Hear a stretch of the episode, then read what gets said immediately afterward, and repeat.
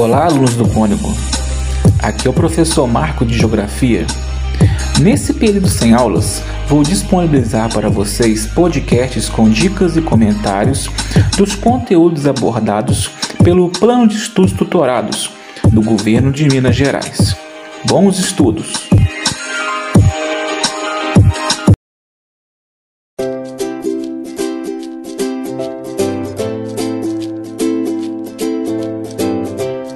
Segundo ano, semana 3. Tema: Metropolização e hierarquia urbana. Nessa semana, você vai entender o fenômeno da metropolização e da conurbação, ambos relacionados à interação entre cidades de diferentes tamanhos, nas quais se torna difícil identificar onde são os limites desses espaços. Vamos lá.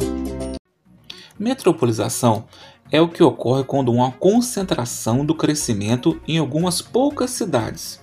Essas cidades passam a ser chamadas de metrópoles e se caracterizam pelo recebimento de grande contingente de novos habitantes, o que as obriga a desenvolver cada vez mais infraestrutura e serviços para atender a esses cidadãos.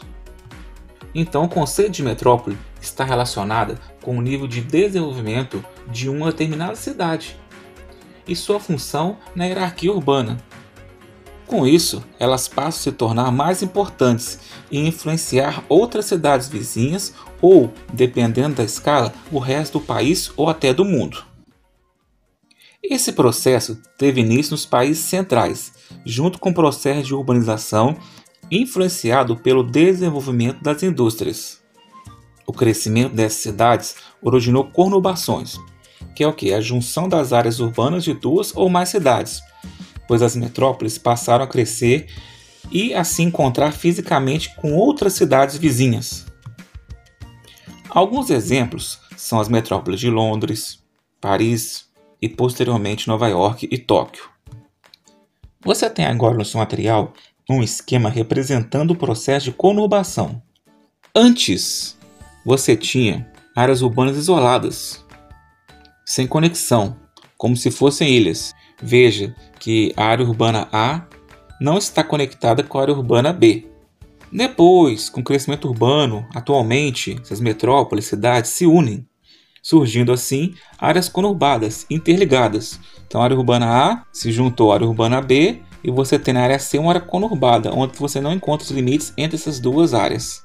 Esse mesmo processo, quando ocorre entre duas ou mais metrópoles, provoca a formação de uma outra estrutura urbana, chamada de megalópole.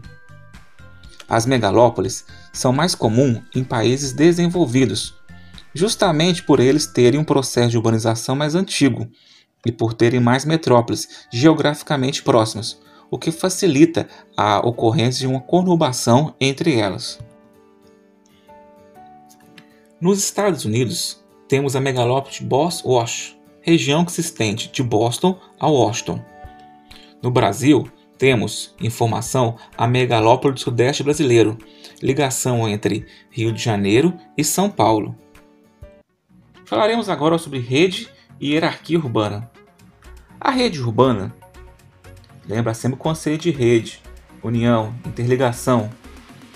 É o conjunto articulado de cidades e grandes centros urbanos que se integram em escala mundial, regional e local, por meio de fluxo de serviços, mercadorias, capitais, informações e recursos humanos. O grau de integração de uma dada rede urbana de um país é um indicativo do seu nível de desenvolvimento. Em regiões economicamente mais dinâmicas, a tendência é uma maior interligação entre as suas diferentes cidades, geralmente mais adensadas e com maior infraestrutura. Por outro lado, países considerados subdesenvolvidos apresentam uma integração limitada entre as suas cidades, apresentando uma organização territorial dispersa e pouco coesa. Essa rede estrutura-se por meio de uma hierarquia, em que as cidades menores costumam ser relativamente dependentes das cidades maiores e economicamente mais desenvolvidas. Ou seja, a hierarquia urbana é a influência ou polarização que cada cidade exerce em determinado espaço, sendo que, por exemplo, Metrópoles são muito mais influentes do que centros regionais, que por sua vez são mais influentes do que cidades e vilas. Contudo, é importante entender com a evolução tecnológica e a melhoria nos transportes e nas telecomunicações, a rede urbana melhorou. Vou passar para vocês aqui a questão da classificação dessa hierarquia urbana. Vamos dar alguns exemplos aqui no Brasil. Metrópole Nacional, que está em, em cima, que é o mais importante, Rio de Janeiro e São Paulo. Uma segunda linha, Metrópole Regional, influência apenas regional, Manaus, Belém, Belo Horizonte, Porto Alegre, Goiânia. Aí na terceira escala temos as capitais regionais, no caso aqui Campinas, Blumenau, cidades médias. Temos então os centros subregionais, que têm uma menor influência, podemos citar aí Angra dos Reis, Viçosa, Bragança Paulista. E os centros e zonas locais, cidades menores, cidades com menos de 50 mil habitantes, Porto Seguro, Vila Rica e aí nesse caso Matias Barbosa.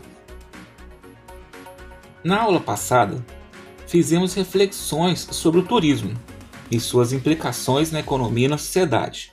Hoje faremos uma reflexão sobre o lazer. Na cidade ou no campo, a vida se traduz como espacialidade do mundo globalizado.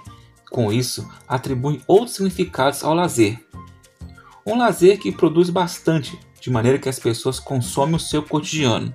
Um aspecto desse lazer é na vida 24 horas por muitas cidades, produzindo tempos desiguais e atividades diferenciadas por aqueles que usufruem o lazer e os que produzem.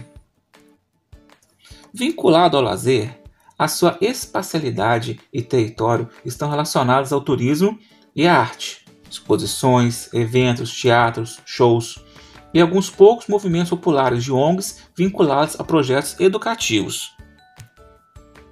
O lazer, nesse caso, abre mercado em um espaço que pode ser de convivência, de encontro, de contribuição para a construção da identidade de uma cidade, de um grupo rural e de um grupo social. Ou seja, querendo ou não, o lazer influencia toda a sociedade, inclusive você que está me ouvindo. Para saber mais, assista ao vídeo Enem Metrópole, Conurbação Urbana e outros conceitos, com duração de 29 minutos. O link está aí no seu material. Nesse vídeo você vai conhecer melhor os fenômenos da metropolização e da conurbação a partir da verificação de exemplos reais.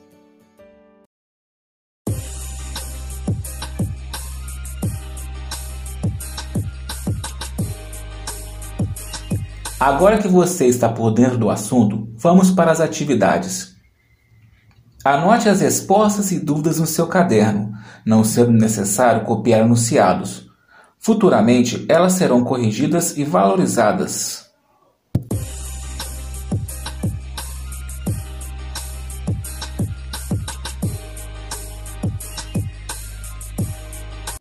Atividade 1. Observe a imagem da hierarquia urbana. Então vamos ter aqui os graus de distribuição da hierarquia, desde a metrópole nacional até a vila. O que, que você vai fazer? Criar uma hierarquia urbana inserindo o nome de cidades. Lembre-se que elas são cidades geralmente próximas e interdependentes. Você vai fazer uma distribuição linear da hierarquia urbana, exemplificando cada grau dela com a cidade. Observe o mapa de megacidades para responder as questões 2 e 3. Então nós temos aí as megacidades. Está observando aí esses círculos maiores que são as chamadas megacidades, cidades muito populosas. Veja que eu encontro megacidades em praticamente todos os continentes. Atividade 2. A partir da observação do mapa, quais são as megacidades mais populosas do mundo. Aí você observar o mapa e vai descrever as cidades mais populosas, as megacidades. Uma dica é você observar a legenda do mapa. Observe que quanto maior o círculo, maior a quantidade. Temos escala de 10, 15 a 25 milhões de pessoas. Atividade 3. Quais são as megacidades brasileiras? Você vai no mapa bem facilmente vai encontrar quais são essas duas megacidades. Explique sua importância para o país. Então você vai descrever alguns itens que tornam as cidades muito importantes para o nosso país. Quando eu falo isso, é geral, aspecto econômico, social, político. Já estamos quase no final, mas vale um lembrete que as pesquisas e consultas são permitidas e bem-vindas para que você realize com sucesso as atividades. Observe o esquema para responder as questões 4 e 5. Parece complexo, mas não. Vamos aqui destrinchar o que tem nessas duas situações. Primeira coisa que você vai fazer é observar a legenda com três elementos: o limite municipal, população urbana e área urbana. Observe momento 1, momento 2. Tem alguma modificação aqui bem, bem suave. Depois vai ser a pergunta. E na situação 2, também uma questão que está bem explícita aqui, uma área que modificou bastante de um momento para o outro. Atividade 4. O que ocorreu com a população quando observamos a situação 1, momentos 1 e 2? Então, o que, que você vai observar aí? A questão dos limites municipais e o crescimento da população urbana. Analise isso e explique com suas palavras. Atividade 5. Qual processo relacionado à urbanização foi apresentado na situação 1, momento 2? Então vamos lembrar da explicação. Antes eram áreas urbanas não contínuas, áreas urbanas mais isoladas e agora elas estão unidas. Como chama esse processo? Muito falado aí. Por hoje é só, muito obrigado, até uma próxima.